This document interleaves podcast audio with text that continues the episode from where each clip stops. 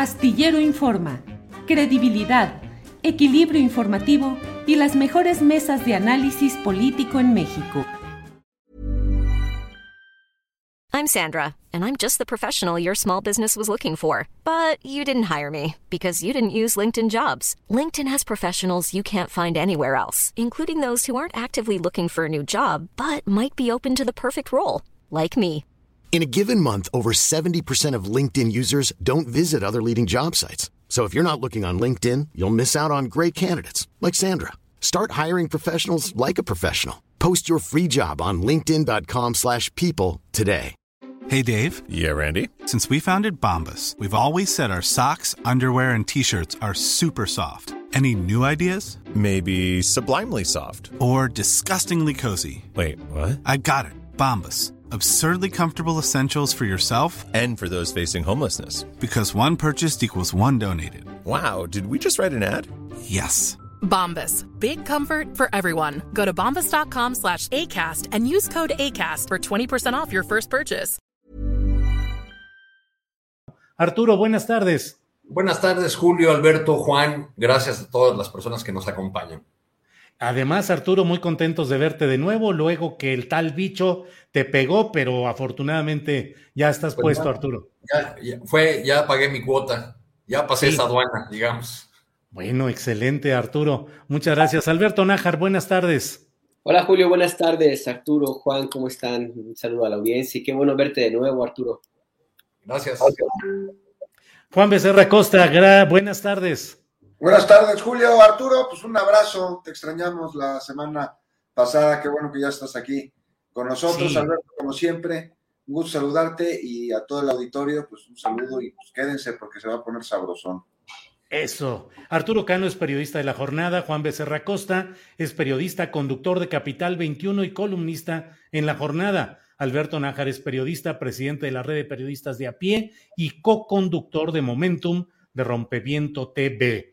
Hoy les comento, compañeros, eh, en la conferencia mañanera de prensa el presidente de la República hizo una declaración que ha hecho dentro de los muchos ruidos que hoy hay y particularmente lo que se habló o se insistió hoy en la mañanera en el caso de la casa de Houston eh, de un hijo del presidente de la República, pues hoy habló de la posibilidad de hacer una pausa en las relaciones México-España. Dijo porque era un contubernio arriba, una promiscuidad económica política en la cúpula de los gobiernos de México y de España, pero como tres sexenios seguidos, y México llevaba la peor parte, lo saqueaban.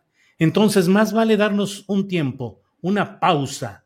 A lo mejor ya cuando cambie el gobierno, ya se restablecen las relaciones. Y yo desearía, ya cuando no esté yo aquí, que no fuesen igual como eran antes. ¿Qué opinión tienen quien quiera empezar sobre este tema? Adelante, por favor. O sea, yo se los planteo como pregunta. ¿Está el presidente eh, aprovechando la visita de John Kerry para hacerle un guiño a Estados Unidos, eh, cuyos naturales competidores de las empresas estadounidenses son las empresas españolas en, en materia de energía? Y lo, lo engarzo con otra, con otro aparente giro en la política exterior del presidente López Obrador.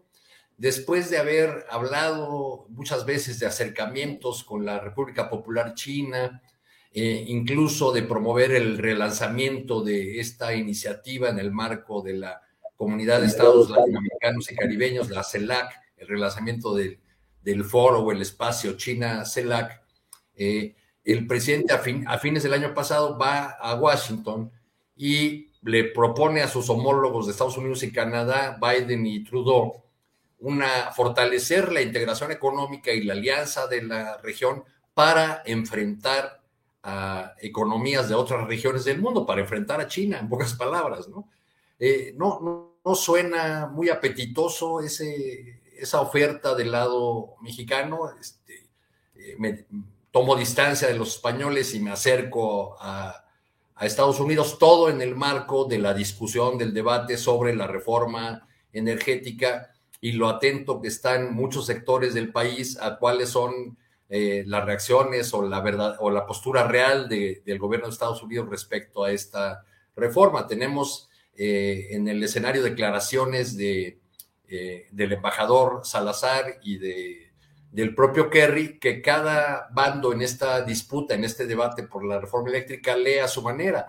de un lado se lee que Kerry viene a exigirle al gobierno de López Obrador la promoción de energías limpias y no y que abandone eh, su empecinamiento en estar atado a las tecnologías obsoletas. Nos, nos lo viene a decir un país que que genera entre 13 y 15% de, de los gases de efecto invernadero contra una nación, eh, y esto subraya la asimetría, que apenas rebasa el 1%. Este, bueno, en, todo ese marco que tiene un montón de, aristas es que se da esta declaración del, del, presidente que por otro lado ha sido muy insistente en señalar los contratos onerosos, chuecos, eh, que durante largos años los sucesivos gobiernos que antecedieron al, de López Obrador fueron firmando con eh, empresas españolas. Casi los nombres de estas empresas son casi sinónimo de casos de corrupción, ¿no? Cuando uno eh, menciona OHL, este, pues piensa en, las tranzas en el Estado de México. Cuando se habla de Iberdrola, eh, pues igual en el, en el uso de mecanismos que la ley preveía pero abusando de ellos para eh, hacer sociedades ficticias con, con, grandes consorcios mexicanos este, y, así poder eh, continuar con el debilitamiento de la Comisión Federal de Electricidad. Unos apuntes apenas. Sí, sí gracias Arturo. Eh, Juan Alberto, ¿quién desea abordar este tema que creo que pues está muy movido, sobre todo en los medios españoles, donde destacan todo esto, el país de España, en su edición de España, eh, pone López Obrador pide pausar las relaciones entre México y España. Dos puntos. No queremos que nos roben. El presidente lamenta los negocios ruinosos de las empresas españolas con la connivencia de los anteriores gobiernos del país. ¿Quién desea, por favor, Juan o Alberto? Haz, Alberto. No, pues mira, eh, a mí me, parece, sí, eh, no había visto yo esa, esa eh, arista que plantea Arturo me parece muy interesante.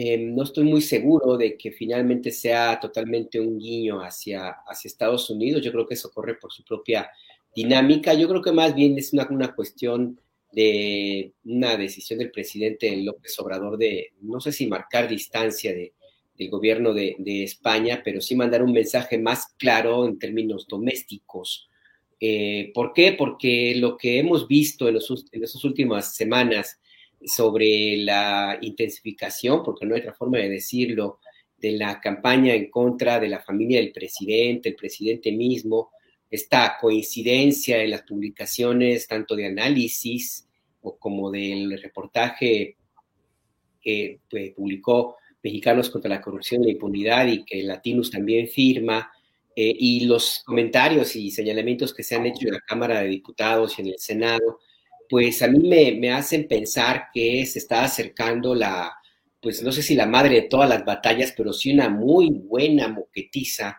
en términos de la, del debate que habrá para el futuro de la reforma eléctrica que plantea el presidente López Obrador. Yo veo más ahí un mensaje hacia las empresas españolas que están asociadas con empresarios y con intereses mexicanos, eh, en el sentido de que, bueno, el presidente no se va a dejar y que va a mantener la misma línea de su iniciativa para hacer estas reformas constitucionales. Em, entonces, por ahí yo lo vería también en el mensaje del presidente López Obrador. No veo al presidente cometiendo un traspiés que haya hablado por hablar. Yo creo que este es un comentario muy suelto, que estaba muy bien, aparentemente suelto, pero muy bien meditado. Em, y yo, creo que están también, o deberían tenerlo, es lo que yo quisiera pensar, muy bien medido qué es lo que implicaría una eventual suspensión de relaciones entre México y España. Em, no solamente por el tema eh, comercial, que no es menor, aunque tampoco es tan grande como Estados Unidos, sino por la historia, ¿no? La historia que une a ambos países y porque sería una especie de digamos, un intento, yo diría, hasta fallido, de tratar de ubicar a la España de ahora con la España del franquismo, que fue la época en la cual México rompió relaciones durante mucho tiempo, el siglo, el siglo pasado. Entonces yo, yo creo que algo está viendo el presidente de la República por allí, tampoco la, la posibilidad de que esto sea un, una, una, provocación, una, un estarle midiendo el, el, terreno para ver cómo se mueven las aguas en términos domésticos y, también, por supuesto, en España, y a partir de ahí tomar alguna determinación en, el siguiente paso. Lo digo porque no quedó, ya no ha aclarado a esta hora, ya pasaron seis, seis horas más o menos de lo que dijo el presidente, eh, no queda claro a qué se refería, porque él habla de una suspensión en las relaciones. ¿En suspensión qué significa? ¿Retirar embajadores? Dijo que no, pero ¿qué significa? Que no habrá intercambio cultural, se suspenden los, eh, los vínculos, que, los viajes programados, las misiones diplomáticas, se va a llamar a cuentas al embajador de España en México. En fin, no queda claro a qué se refería el presidente López Obrador y creo que sería importante que, que lo y, y aclararan pronto porque pues, la especulación está dando paso a muchísimas interpretaciones. Y el tema con las interpretaciones, y con esto cierro, es que pues en estos vacíos que siempre se llenan con este tipo de, de conjeturas, pues luego andan ahí desmintiendo, ¿no? O, o, sí. o, el tema ahí diciendo no quisimos decir esto, o ustedes están equivocando, interpretando mal. ¿Interpretas qué si no dijiste nada claro? Y me parece que esta es una oportunidad para que en este caso en concreto pues quede todo muy, muy clarito, que quede todo bien, bien delimitado a qué se refería el presidente, porque no es cualquier cosa, ¿eh? no es nada más quitarle un contrato y Iberdrola. Claro, claro. Eh, gracias, Alberto. Eh, Juan Becerra Costa, el propio presidente hoy en la conferencia de mañanera, ante preguntas de reporteros que le dijeron, bueno, exactamente de qué se trata este asunto, eh, le preguntaron si iba a retirar al embajador o romper relaciones, dijo, no, no, no, para nada, es nada más irnos despacio, ya lo dije, una pausa, nos conviene, nos conviene una pausa, un tiempo, porque eso que sucedió, y le pregunta a un reportero, ¿lo pediría de manera formal? Dijo, no, no, no, eso no se puede hacer. Imagínense, los internacionalistas, los diplomáticos. Si de por sí me cuestionan porque soy de Tepetitán, aldeano, no implica un comentario. Ya no puedo hacer ningún comentario entonces. Ya, es una plática aquí, una conversación, o sea, para que la gente tenga todos los elementos. ¿Qué opinas, Juan? Pues no es una plática así nomás y no es una plática aquí, es una declaración del presidente de México no es una charla casual. Y suena como a aquella canción de José José de Vamos a darnos un tiempo, ¿no? ¿Te acuerdas? Sí, no era sí, mala. No era mala. Yo fíjate que coincido con, con, con Alberto, se tiene, se, se, tiene que aclarar, se tiene que decir. Eh, no, no creo que sea una, una declaración que se soltó así de manera espontánea de la nada. Eh, el presidente pues es un gran político, no, no, no da paso sin guarache. Pero sí que especifica y le, hicieron la pregunta, como tú mencionas, pregunta clara y profesa. Oye, ¿qué, van a remover al embajador? Este, pues no, pero entonces, ¿de qué se trata? De irnos despacito. ¿Qué significa irnos despacito? ¿Es un amago? ¿Es un aviso? ¿Es qué? O sea, estamos hablando de poner en pausa las relaciones entre los gobiernos de dos países. ¿Cómo se ponen en pausa las relaciones entre los gobiernos de dos países si no es a través de este, terminar relaciones diplomáticas, como bien recordó eh, Alberto, sucedió ya entre los gobiernos de Franco y el gobierno de México y luego se restablecieron las relaciones diplomáticas. Mira, al presidente no le falta razón en, en decir que ha habido relaciones abusivas por sí. parte y en el presente. No me estoy refiriendo a la conquista, ni mucho, claro que las hubo, ¿no? Pero relaciones abusivas por parte de empresas eh, españolas en México. No hay que olvidar que esas relaciones abusivas que, con las que varias empresas españolas se vieron beneficiadas fueron puestas en charola de plata por las autoridades mexicanas. Así y ellas, estas empresas españolas, pues no habrían podido hacer lo que han venido haciendo, por ejemplo, en temas energéticos en nuestro país con Iberdrola, o lo que sucedió con OHL, que ya mencionaba Arturo. Entonces, pues es una declaración fuerte, Es una declaración que va a tener consecuencias, seguramente incluso en los mercados. Es una declaración que debe poner los pelos de punta al gobierno español y me parece que a varios diplomáticos de México. Se tiene que aclarar, se tiene que, decir exactamente dónde estamos parados en nuestra relación bilateral, y cuál es la postura de nuestro país, cuál es la postura de México y pues en dónde tenemos que hacer la pausa, si en el asunto comercial, si en el asunto político, si en el asunto migratorio, si vamos a poner visas, no sé, me parece que hay mucho en el aire y que es una declaración muy fuerte. Gracias, Juan. Eh, sobre el mismo tema, Arturo Cano, lo que dice Juan, eh, algo de lo que menciona el propio Alberto, Arturo, em, la política interior, ha dicho el presidente de México que la mejor política exterior es la interior. Y efectivamente todos esos saqueos que creo que en esta mesa no habrá quien, ni en el auditorio, quien defienda eh, toda la bola de trácalas que hicieron compañías como OHL, como em, Iberdrola, los bancos como BBVA, Bancomer, como Santander. ¿Cuánto, cuánto le han saqueado? Y como dijeron, no con la historia antigua, no en la historia de centurias atrás, sino en lo actual.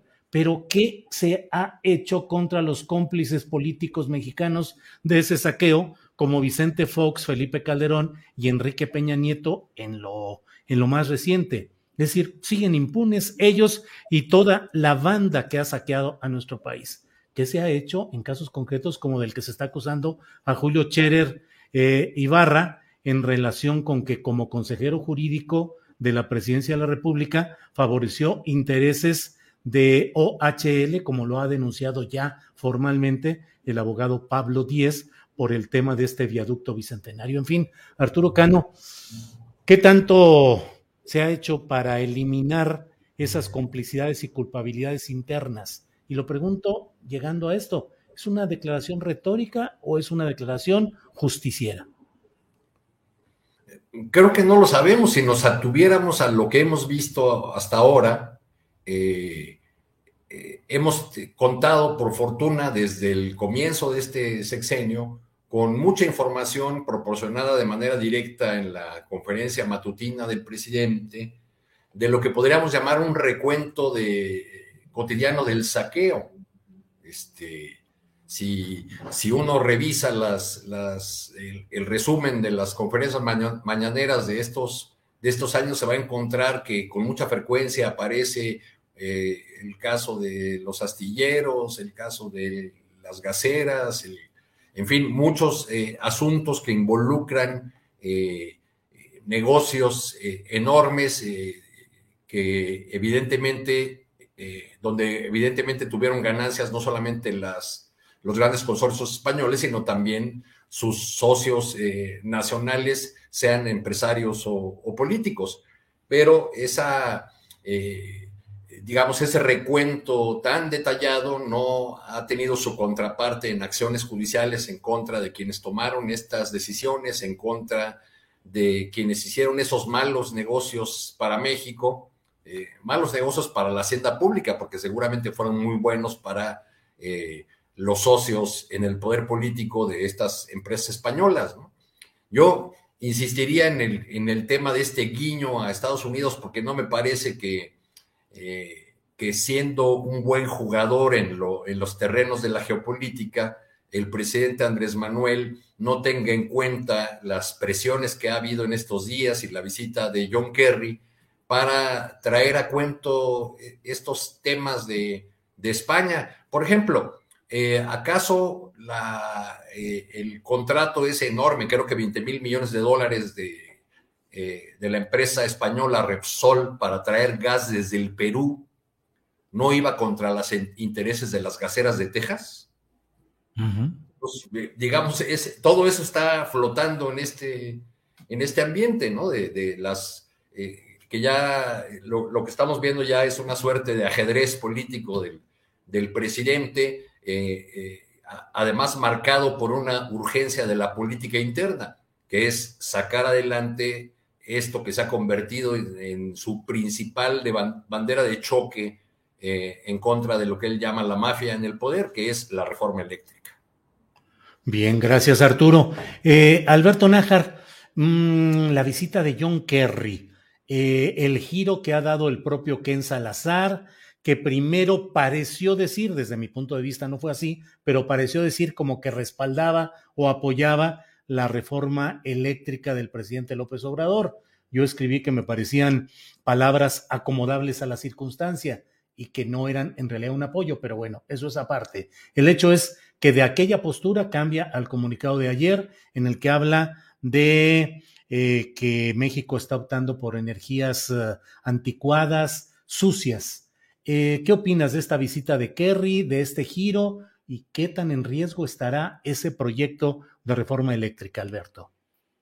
Antes de entrar a este tema de Kerry, me gustaría comentarles lo que, lo que señaló hace 20 minutos, un poco más, media hora, el ministro de Exteriores de España a propósito de lo de, comentario del presidente López Obrador.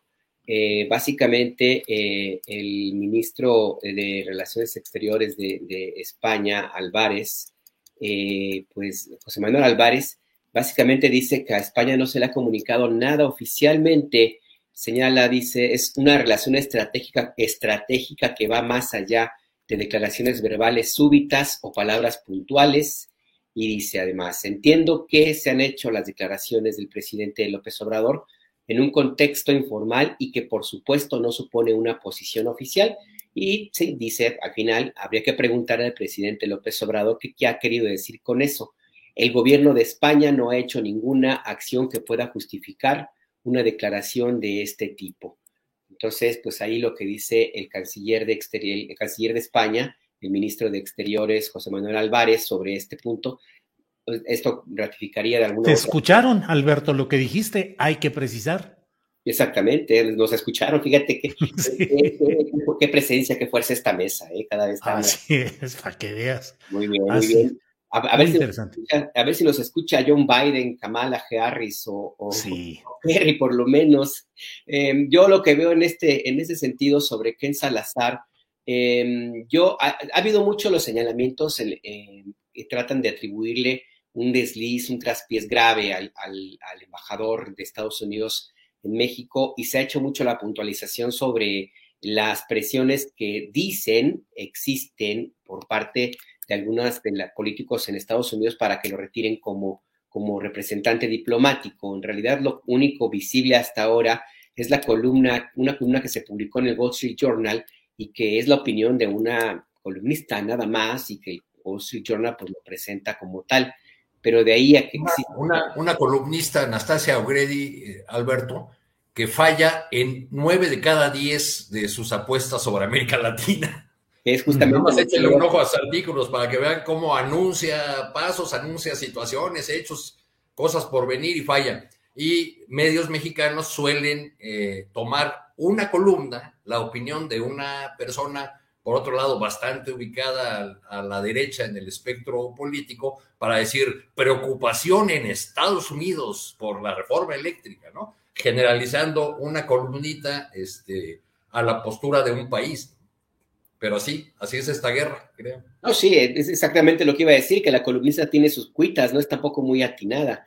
Y, sobre lo otro, lo que comentas, Arturo, bien es cierto, aquí en México hay una tendencia a este tipo de magnificaciones más en estos días y no son tampoco que los tomen por sorpresa. Yo no creo que los editores de los diarios eh, que están opositores o los que han criticado tanto al presidente no sepan de quién están eh, hablando es una decisión editorial clarísima con un interés y un fin político de participar en esta narrativa de construir un lenguaje, una idea, una percepción de que el presidente López Obrador no está en el control completo del país y de que la eh, iniciativa eh, presidencial de reforma eléctrica efectivamente va a llevar, según ellos, al caos a, a México. Es decir, construyendo la narrativa de un país que no existe, eh, de un país en el cual ellos están muy interesados en que se, que se crea, pues, de que, de que es real, aunque esté a años luz de lo que ellos están señalando. En ese sentido, también me, me parece que la visita de John Kerry se está también magnificando.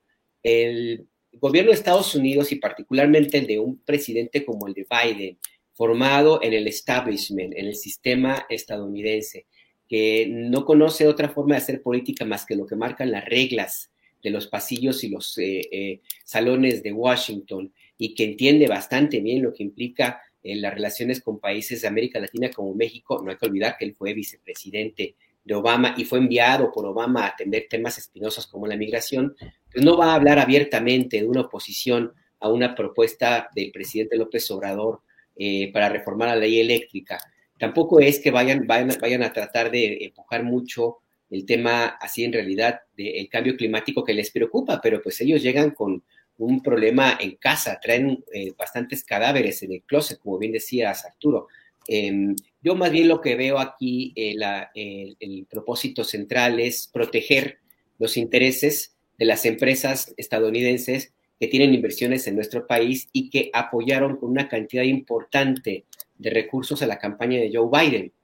Le va simplemente Kerry, va simple y sencillamente viene a, favorecer, a apoyar a cumplir la palabra empeñada con los financistas.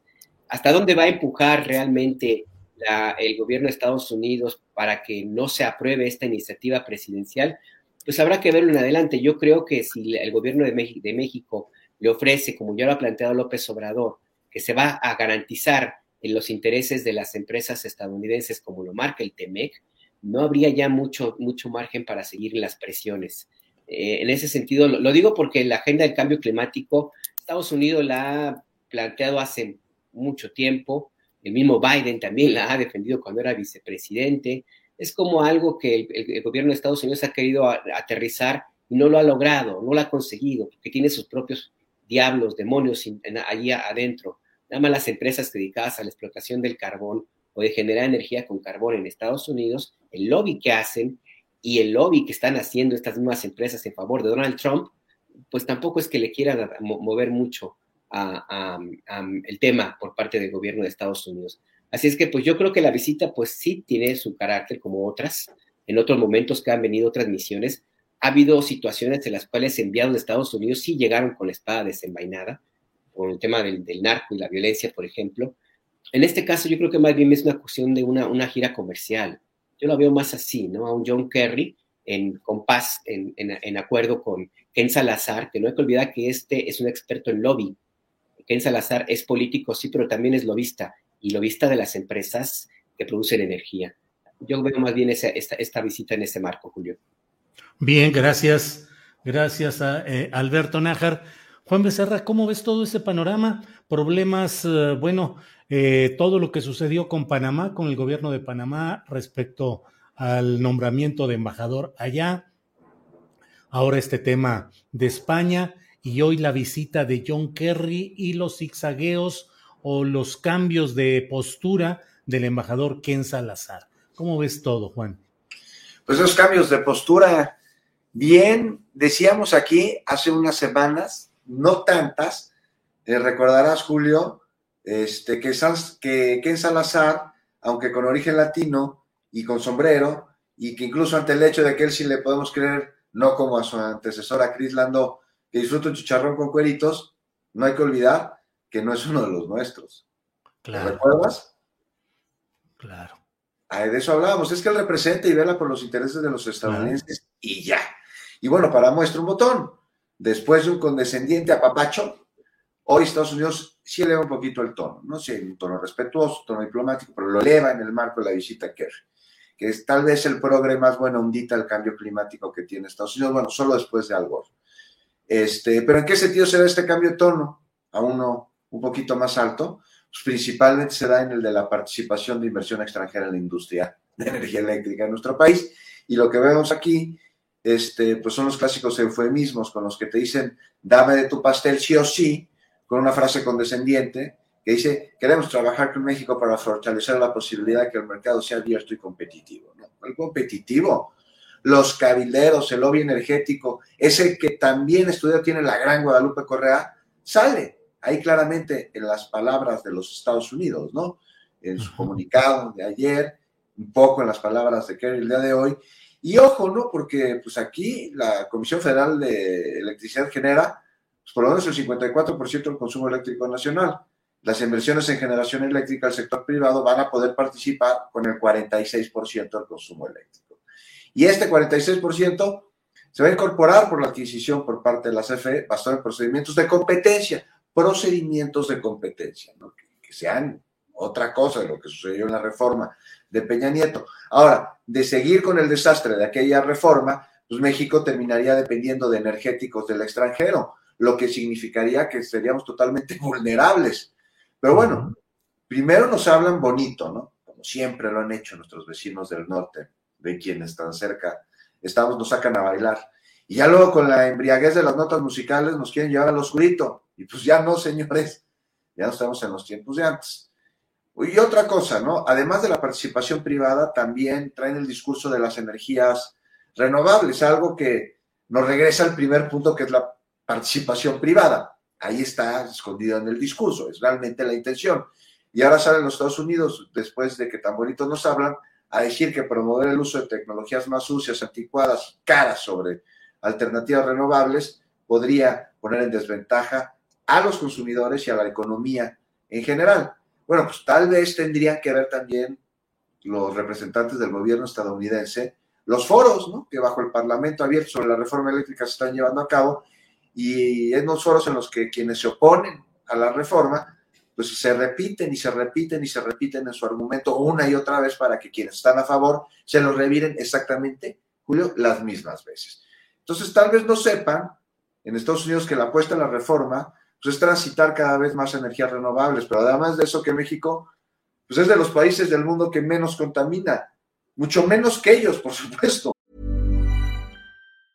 Jewelry isn't a gift you give just once. It's a way to remind your loved one of a beautiful moment every time they see it. Blue Nile can help you find the gift that says how you feel and says it beautifully with expert guidance and a wide assortment of jewelry of the highest quality at the best price. Go to BlueNile.com and experience the convenience of shopping Blue Nile, the original online jeweler since 1999. That's BlueNile.com to find the perfect jewelry gift for any occasion. BlueNile.com. Hey, it's Ryan Reynolds, and I'm here with Keith, co star of my upcoming film, If, only in theaters, May 17th. Do you want to tell people the big news? All right, I'll do it. Sign up now and you'll get unlimited for $15 a month in six months of Paramount Plus Essential Plan on us. Mintmobile.com slash switch. Upfront payment of $45 equivalent to $15 per month. Unlimited over 40 gigabytes per month. Face lower speeds. Videos at 480p. Active Mint customers by 531.24 get six months of Paramount Plus Essential Plan. Auto renews after six months. Offer ends May 31st, 2024. Separate Paramount Plus registration required. Terms and conditions apply if rated PG. Y que la generación de energía eh, hidroeléctrica pues no es sucia. En fin, Julio, Estados Unidos pues, siendo Estados Unidos. Sí, así es. Gracias, Juan Becerra Costa. Eh, Arturo Cano, eh, ayer en el programa de Astillero Informa, en el chat, mucha gente nos decía, ya chole con el tema de Carmen Aristegui, ya cámbienle, ya dejen, ya busquen otro tema. Muchos comentarios en ese sentido. Nosotros pensábamos que hoy ya el tema podría bajar de intensidad, pero hoy ocupó una muy buena parte de la conferencia mañanera de prensa el caso de la Casa de Houston, los señalamientos, la respuesta que dio hoy el director de Pemex, Octavio Romero, la respuesta que dio Mexicanos contra la Corrupción y la Impunidad, la respuesta de la propia eh, columnista Penilei Ramírez, el presidente de México dijo que Carmen es una periodista, Carmen Aristegui, deshonesta, eh, y Carlos Loret, eh, corrupto y mercenario. El tema sigue ahí y sigue ganando mucha presencia. ¿Qué opinas del tratamiento del caso en lo general y de esta recurrencia? Arturo, por favor.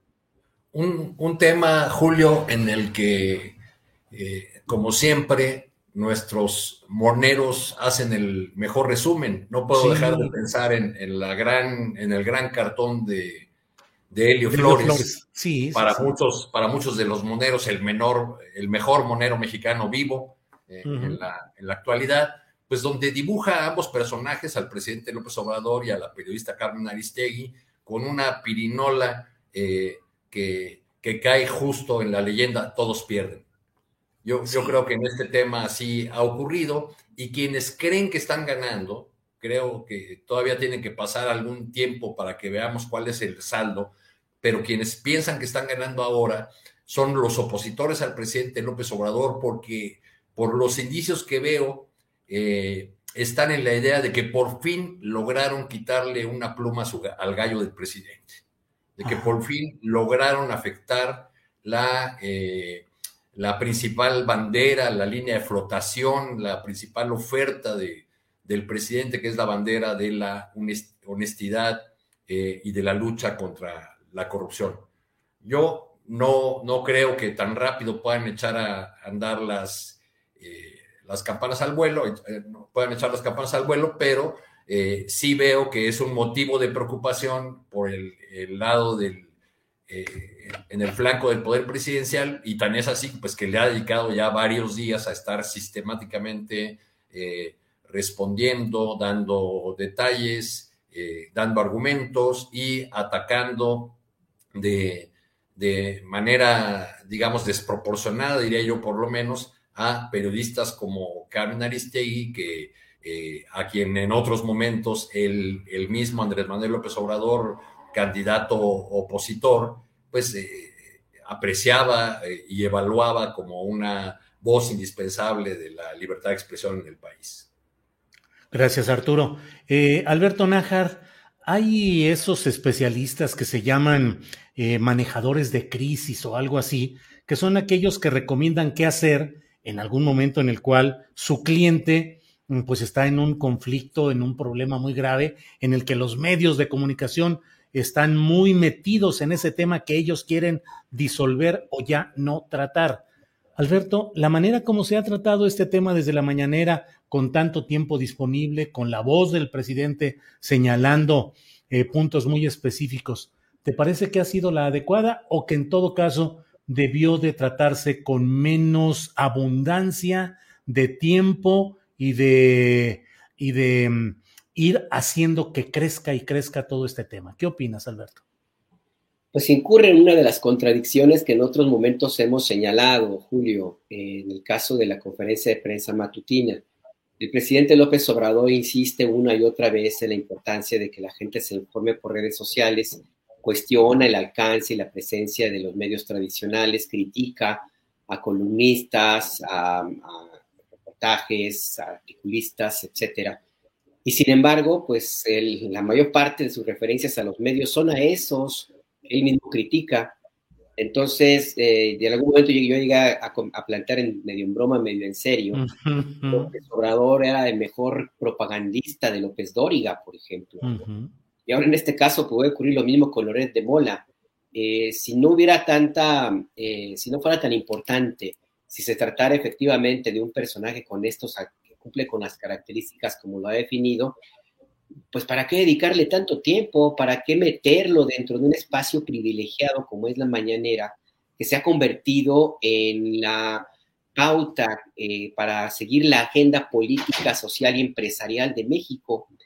Eh, todo lo que aparezca en la mañanera es nota, todo lo que salga allí tiene repercusiones, es muy visto, lo han comentado varios de los que hayan ido a la conferencia de prensa, cómo les va, a veces bien, a veces mal.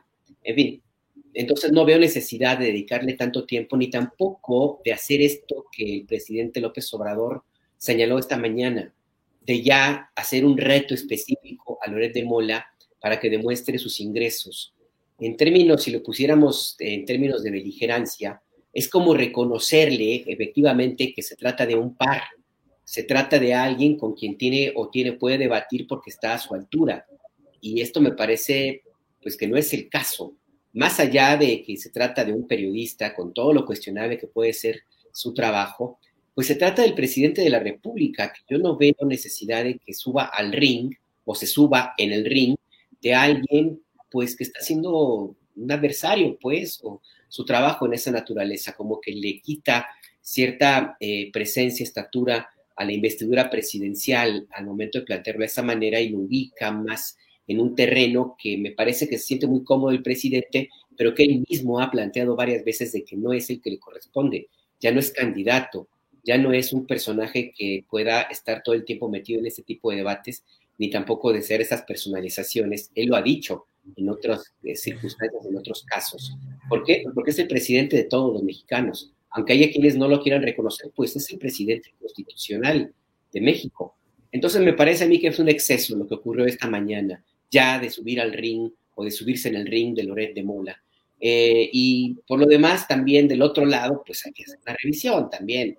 La pretendida victimización de, los que ha señalado, que hablan de que es un ataque a la libertad de expresión y que es un peligro para, para los periodistas y de que es un intento de censura, que es un dictador, etcétera, pues se muerden la lengua porque si hay algo que no pueden comprobar porque no existe, es el que el presidente López Obrador actúe como los otros mandatarios.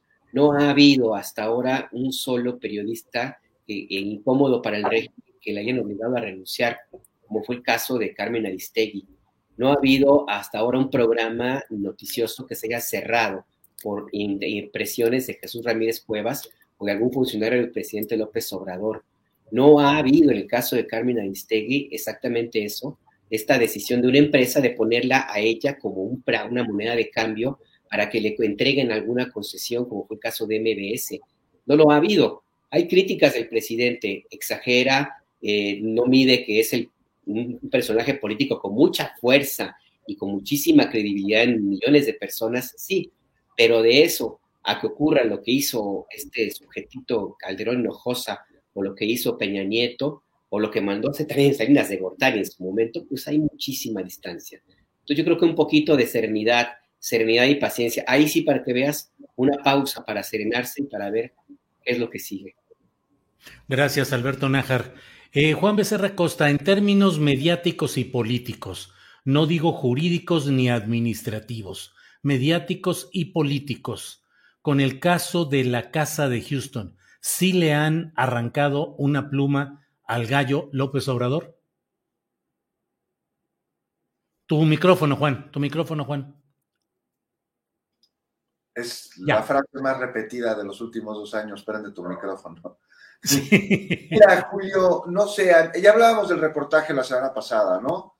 Sí. Hablábamos de una investigación que de alguna manera carece, carece de, de rigor. Yo lo que estoy viendo es un claro ejemplo de una nueva relación entre el poder político, entre gobiernos y los medios de comunicación. Y una, una relación no exenta de puntos a mejorar por ambas partes, ¿no? Hablando de plumas. Por un lado existe una apertura que me parece que no tiene precedentes en nuestro país. Eso no lo puede negar, por más que como dice Alberto, hay quienes se llenan la boca acusando censura, pues ¿cuál censura? O sea, no manche. Hoy los periodistas tenemos mucho más libertad de publicar y esto responde no solo a las tecnologías, sino también a un respeto claro al desarrollo de nuestro ejercicio, que sin duda tiene que blindarse aún más, por ejemplo, en la protección a nuestros colegas que debido a su desempeño profesional están en riesgo. Ahora, junto con esta libertad de expresión con la que pues ya no se le corta el suministro de papel a los diarios, con el que los periodistas incómodos no son sacados a patadas de los medios en los que trabajaban debido a amenazas a los dueños, de periódicos o de canales de televisión o de estaciones de radio, tampoco tienen que salir huyendo al exilio, como sucedía antes, muchas veces en el mejor de los casos, para la integridad del periodista. Pero por otro lado, también tenemos un escrutinio que no conocíamos. O sea, con esta libertad y sin que la Corte hay un reclamo por parte del gobierno a la prensa. Y eso es algo que te digo que no veíamos. No se hablaba mal de un periodista o de un medio desde el micrófono del presidente. No estamos acostumbrados a ello. Lo que hacían es que, pues, abajito del agua, pues, te atoraban a los periodistas, te mandaban matar. Y pues, ahora, por supuesto que esto no sucede, y lo que estamos viendo, y es muy mediático, es un presidente poner el dedo sobre, pues iba a decir, sí, sobre algunos periodistas lo ha hecho, y sobre algunos comunicadores. Y bueno, aunque tengo mis reservas al respecto y me parece que esos señalamientos que se hacen desde la mañanera en muchas ocasiones son inexactos, como, como sucedió con la información que tú llevaste, Julio, de la Sierra de San Miguelito. O sea, pues en otras nomás parecen darle publicidad a medios como el Reforma, como a Loret, ya los decías tú, Alberto, este, permanentemente pues sobre los reflectores, le da gasolina, con ello le da vida, no solo a él, sino a sus simpatizantes. Ahora, también hay que ver que se está respondiendo a que sí hay una guerra sucia por parte de algunos intereses que se colan algunos medios. Como ejemplo, pues pongo a Mexicanos contra la Corrupción, ¿no? Que se sabe, es una fachada de un grupo político para golpetear. Hasta recibe lana de los gringos para ello. Pero en fin, todo esto viene a colación porque sin duda es del interés público lo que se dijo hoy en la mañanera, por lo que me preguntabas, Julio, sobre el supuesto conflicto de interés entre el hijo del presidente, su nuera, la empresa Baker Hughes. Esto, pues qué bueno, que, que se investigue, que se desmienta. Y, como te decía, hablamos del reportaje, ¿no? La semana pasada carece de rigor periodístico, sugiere, deja ver, no afirma, pero sí insinúa. Y bueno, sí que se desmienta, pero aquí lástima de las rupturas, ¿no? De los señalamientos y de los enfrentamientos, las descalificaciones. No hay que olvidar aquí que Carmen Aristegui es una de las muchas personas que a través de años de trabajo y de profesionalismo influido para que se dé el cambio que está viviendo este país, la transformación. Y eso no se olvida. Y a veces pueden ser los señalamientos un poco fuertes, injustos. Pero tampoco olvidemos que ser críticos del poder no significa serlo solo del gobierno. Y es que hay varios poderes que como en la guerra, esta en la antigua Grecia, la guerra de los titanes, deidades nuevas luchan contra las antiguas, pues me parece que para publicar una investigación de este calibre, todos los que participan deben exigir el mayor de los rigores y no sugerir trascendidos o suposiciones. Si quieren hacerlo, adelante, pero ahí está el espacio de opinión, ahí está el editorial. Gracias, Juan Becerra Costa. Son las 2 de la tarde con 46 minutos. A quienes nos acompañan, les invito a que terminando esta mesa eh, nos, sigan acompañando porque tendremos a Netzaí Sandoval. Él es el titular del Instituto Federal de Defensoría Pública. Y es que hoy la Suprema Corte de Justicia de la Nación acaba de votar el tema de la prisión preventiva oficiosa. Aprueban ponerle límites razonables a la prisión preventiva oficiosa. Metzaí Sandoval, es decir, el Instituto Federal de Defensoría Pública, eh, empujaron esa iniciativa y por eso vamos a hablar con el mencionado titular Netzaí Sandoval. Eh, Arturo Cano, ¿Qué onda con el candidato de mm, Movimiento Ciudadano en Quintana Roo? Que ya no sabe uno ni cómo se apellida. Le dicen balazuelos, payasuelos, patanzuelos, de todo se ha llevado. ¿Qué opinas de cómo ha ido evolucionando este tema en el que primero dijo que sí había él ejecutado a ciertas personas y ahora dice que no, que siempre no, que no fue él? Arturo, ¿qué opinas de todo este zipizape? Pues yo creo que hay muy poco que agregar, Julio, sobre el empaque de este personaje. Ya se ha dicho mucho y además, para quien quiera juzgarlo, pues ahí están los videos de, sus entrevistas eh, donde se asume, eh, donde asume jocosamente haber participado en una balacera en la que mataron a dos personas y, linduras por el estilo.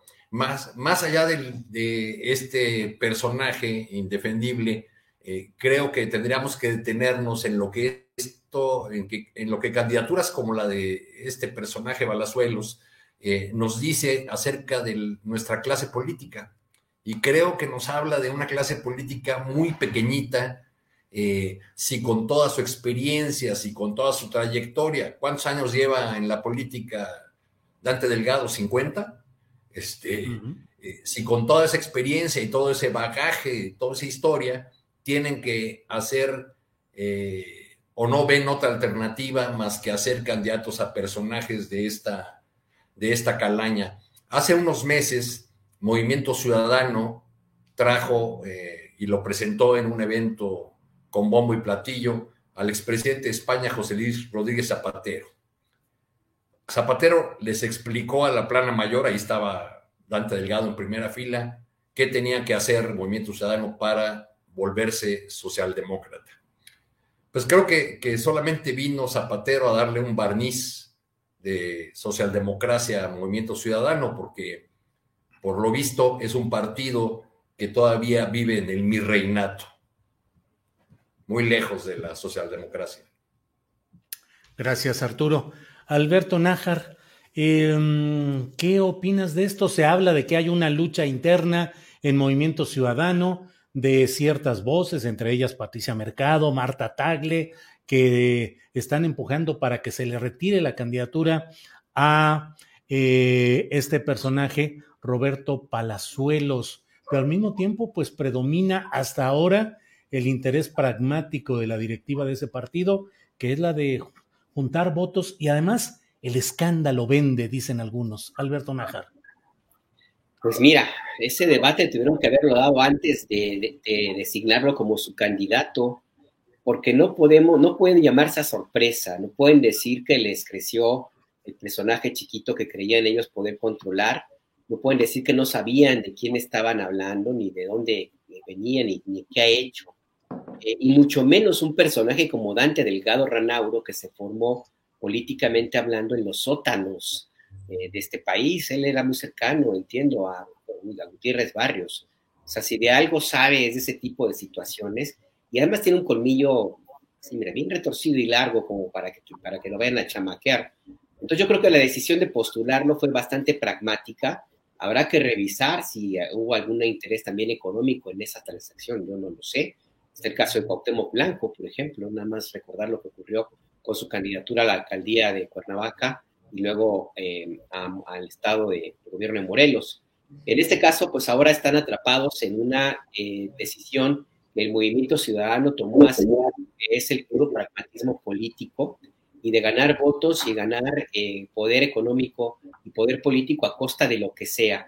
Es un tiro por la culata. Habrá que ver cómo van a resarcirse del daño ahora mismo que, eh, con estas declaraciones que hizo este, este eh, porque ciertamente no hay ni para dónde hacerse. O sea, no pueden decir que no dijo lo que dijo, pues está en un video, está bastante, muy festejado además, Hoy Reforma publica, la, eh, recuerda la nota de, lo que al incidente al que se refería eh, Roberto Palazuelos. Y existen además otras denuncias que tarde o temprano también van a empezar a salir, pues.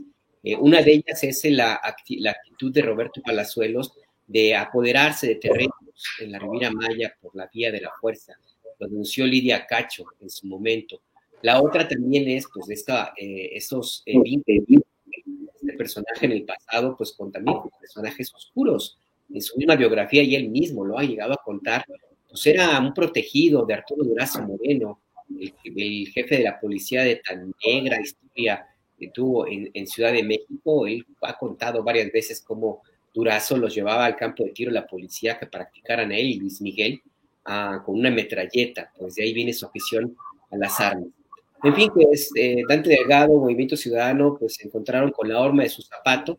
Habrá que ver cuál es el costo político que van a tener. Yo no creo que ya deban postergar más la determinación de, de echarlo pues de la candidatura, pero si al final de cuentas triunfa el pragmatismo, pues está bien, digo, está bien, digo, porque finalmente el Movimiento Ciudadano estaba creciendo electoralmente, así es que pues un buen favor le van a hacer a Morena, porque pues ni el PAN ni el PRI ni lo que queda del PRD estaban siendo una alternativa de oposición muy real.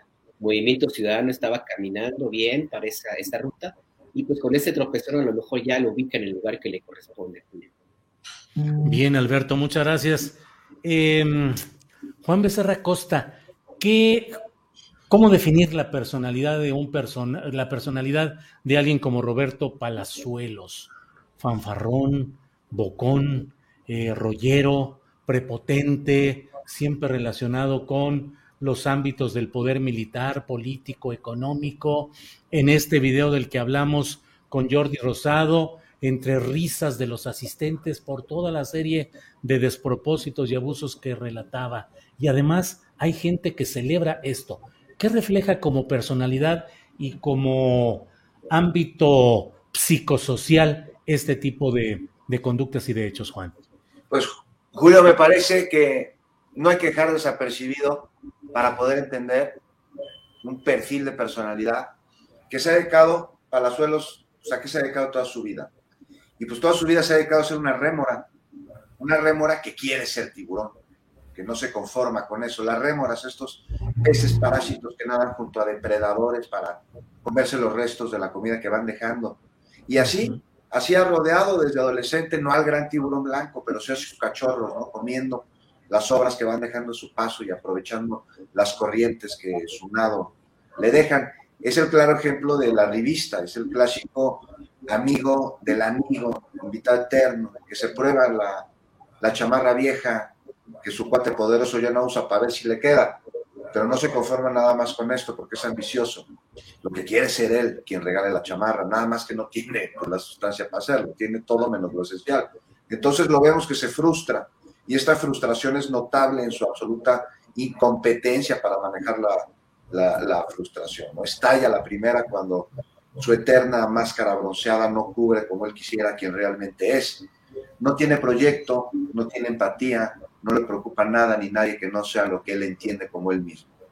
Y bueno, pues lo que le interesa es el poder por lo que puede representarle en su ostentación. Entonces, si llegara a ser gobernador de Quintana Roo, pues seguramente se gastaría los recursos del Estado en el estilo de vida del cual ha sido invitado durante toda su vida. Entonces, aquí me gustaría hacer un repaso rápidamente de lo que poco o nada se ha dicho, porque como, como decía Arturo, ya se ha dicho todo de Palazuelos, lo dice él mismo. Pero ¿qué no se ha dicho? ¿Quién en su sano juicio quiere que Palazuelos sea gobernador? Y uno podría decir, no, pues nadie, no, no, sí, muchos, como Dante Delgado Ranauro y varios el Movimiento Ciudadano. Este, si no lo quisieran, de plano no lo habrían invitado a la pre-campaña, saben perfectamente quién es. O sea, no me digan que en los últimos días no se han enterado de sus declaraciones, esas recientes o no tan recientes, que dejan ver quién es este tipo, que dice, traía un teniente del ejército como si se tratara de un objeto, ¿no? ¿Por qué traía un teniente del ejército? Además, ¿quién se o sea, que no me diga que no redactaron ahí el Movimiento Ciudadano o cuando menos revisaron y aprobaron el comunicado que hace Palazuelos después de amenazar a quienes hablan mal de él. Yo lo tengo aquí en mi lista, ¿eh? vamos a ajustar cuentas, imagínate. Es un mafioso que está siendo lanzado para ser gobernador de Quintana Roo, estado en el que el crimen organizado tiene asoleado a la población, en el que la delincuencia te quita y te pone, y en el que el desarrollo turístico encuentra en las zonas que están protegidas un impedimento, ¿no? Para poder seguir generando ingresos, para crecer, para poner más hoteles. Pues de hacerlo, pues te bastaría el bien, el bien más preciado de todos, que es el de los recursos naturales. Así que si quieres poner un hotel en un manglar allá en Quintana Roo, pues que esté palazuelos de gobernador, ¿no? Ese te lo resuelve seguro. Si quieres abrir bares que operen al margen de la ley, pues este cuate de aliado no te va a fallar, ¿no? ¿Quién mejor que esté en el gobierno de Quintana Roo? ¿Sabes? El otro día estaba revisando una enorme cantidad de litigios sobre territorios en islas en el Caribe mexicano, Quintana Roo.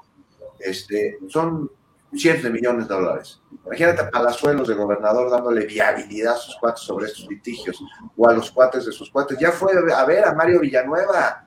No sé si lo fue a saludar, si le fue a pedir consejos, si le fue a, dar un recado o fue a recoger un recado. Y aquí, ojo, no puede sonar como mal chiste, como una broma, material para hacer memes pero estos títulos se convierten en realidades. Por eso no olvidemos los futuros intereses que se verían beneficiados si Palazuelos fuera gobernador de Quintana Roo, ¿no? Este cuate le gusta muchísimo. Y ya para acabar, o sea, aquí estamos hablando del Movimiento Ciudadano, un partido que dice que trabaja por un México en paz, que es justo, que es verde y que es igualitario, pero que tiene como gobernadores ni más ni menos que Enrique Alfaro Jalisco y a Samuel García Nuevo León y ahora quiere poner a Palazuelos en Quintana Roo. Luego dice, Palazuelos no los representa. No, yo creo que sí los representa. Muy bien. Pues Juan, muchas gracias. Son las 2 de la tarde con 58 minutos. Nos toca un postrecito de cada cual para ir cerrando esta mesa de periodismo. Arturo, ¿algún tema que quieras tocar, comentario, reflexión, invitación? Lo que tú desees, por favor, Arturo. Dos, dos postrecitos. Uno, para, Resumir, para resumir, no es la única, pero quizá podríamos convenir en que Palazuelos es una purulencia del México que normalizaba el abuso de poder, el clasismo y el racismo. Bien. Quizá, quizá por ahí podríamos convenir. Y otra, para que ya nos quitemos un poco el tono pesimista, este, compañeros, que a ustedes no les, no les emociona el amor. Se nos casa la maestra Esther Gordillo, caray. Sí, claro, digo. Sí, sí. Este, por cierto, manden eh, sus felicitaciones porque hace tres días cumplió años. Ella cumple años el 6 de febrero. Siempre eh, en su entorno eran muy famosas las grandes fiestas que hacía por su cumpleaños. Eh, tuve en mis manos en algún momento la invitación que mandó para su cumpleaños en 2008. La celebró el 14 de febrero, aunque ella cumplió el 6.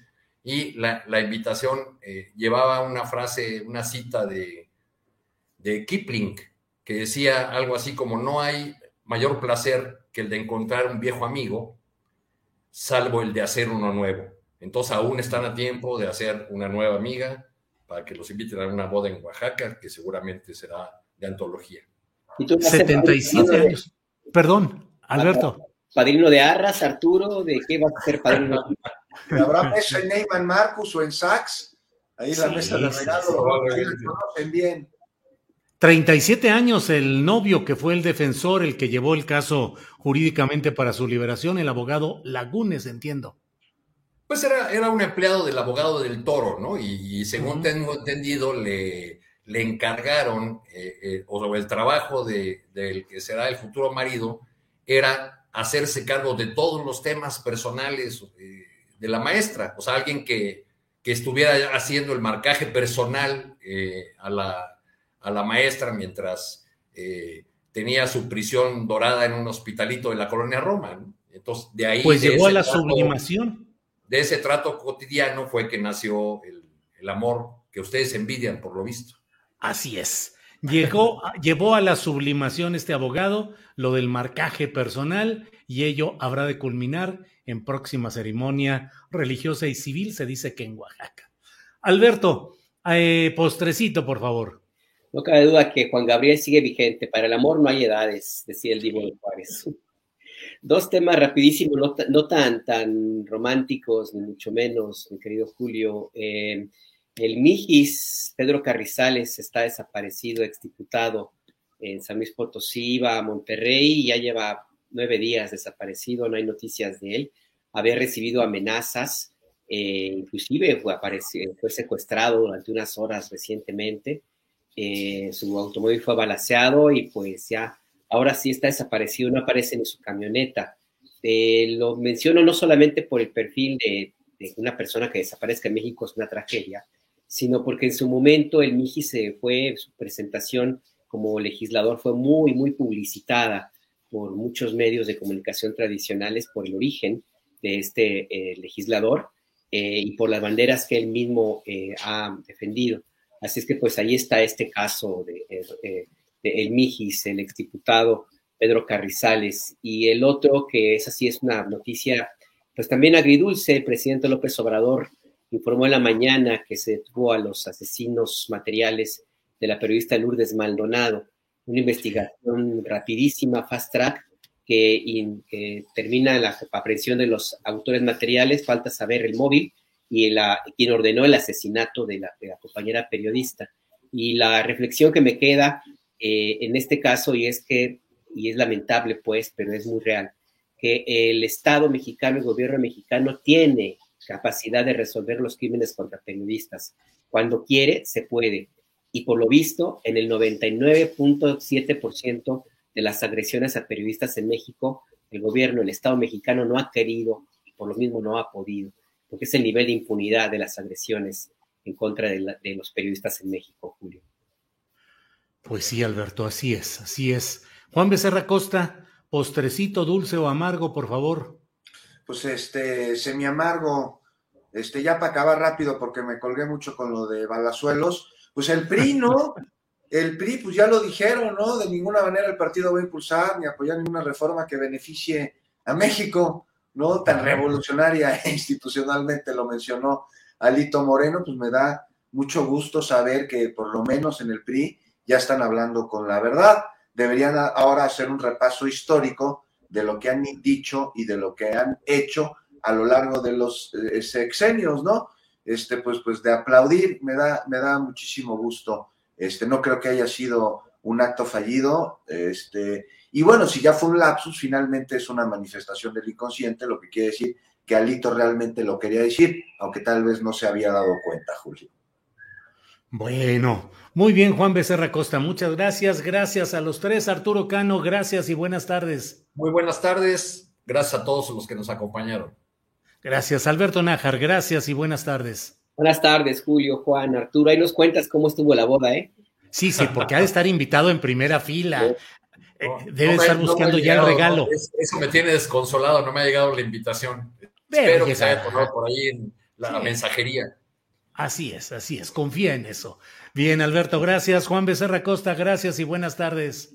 Muchas gracias, Julio. Alberto, Arturo, revisa tu correo spam, seguramente ahí está la invitación de la... Y prepara el regalo, luego nos dices a la próxima. Y tráenos el centro de mesa del arreglo floral frutal que seguramente tendrá. Ese no si es un comital, pues también ya de, pues, tantito allá de Chiapas, algún producto, quesito. Muchas gracias a los tres. Nos vemos la próxima semana. Gracias Arturo, Alberto, Juan. Hasta luego. Gracias. Planning for your next trip? Elevate your travel style with Quince. Quince has all the jet-setting essentials you'll want for your next getaway, like European linen, premium luggage options, buttery soft Italian leather bags, and so much more. And it's all priced at 50 to 80% less than similar brands. Plus, Quince only works with factories that use safe and ethical manufacturing practices. Pack your bags with high-quality essentials you'll be wearing for vacations to come with Quince. Go to quince.com slash trip for free shipping and 365-day returns. Hi, I'm Daniel, founder of Pretty Litter. Cats and cat owners deserve better than any old-fashioned litter. That's why I teamed up with scientists and veterinarians to create Pretty Litter. Its innovative crystal formula has superior odor control and weighs up to 80% less than clay litter. Pretty Litter even monitors health by changing colors to help detect early signs of potential illness. It's the world's smartest kitty litter. Go to prettylitter.com and use code ACAST for 20% off your first order and a free cat toy. Terms and conditions apply. See site for details. Para que te enteres del próximo noticiero, suscríbete y dale follow en Apple, Spotify, Amazon Music, Google o donde sea que escuches podcast. Te invitamos a visitar nuestra página julioastillero.com.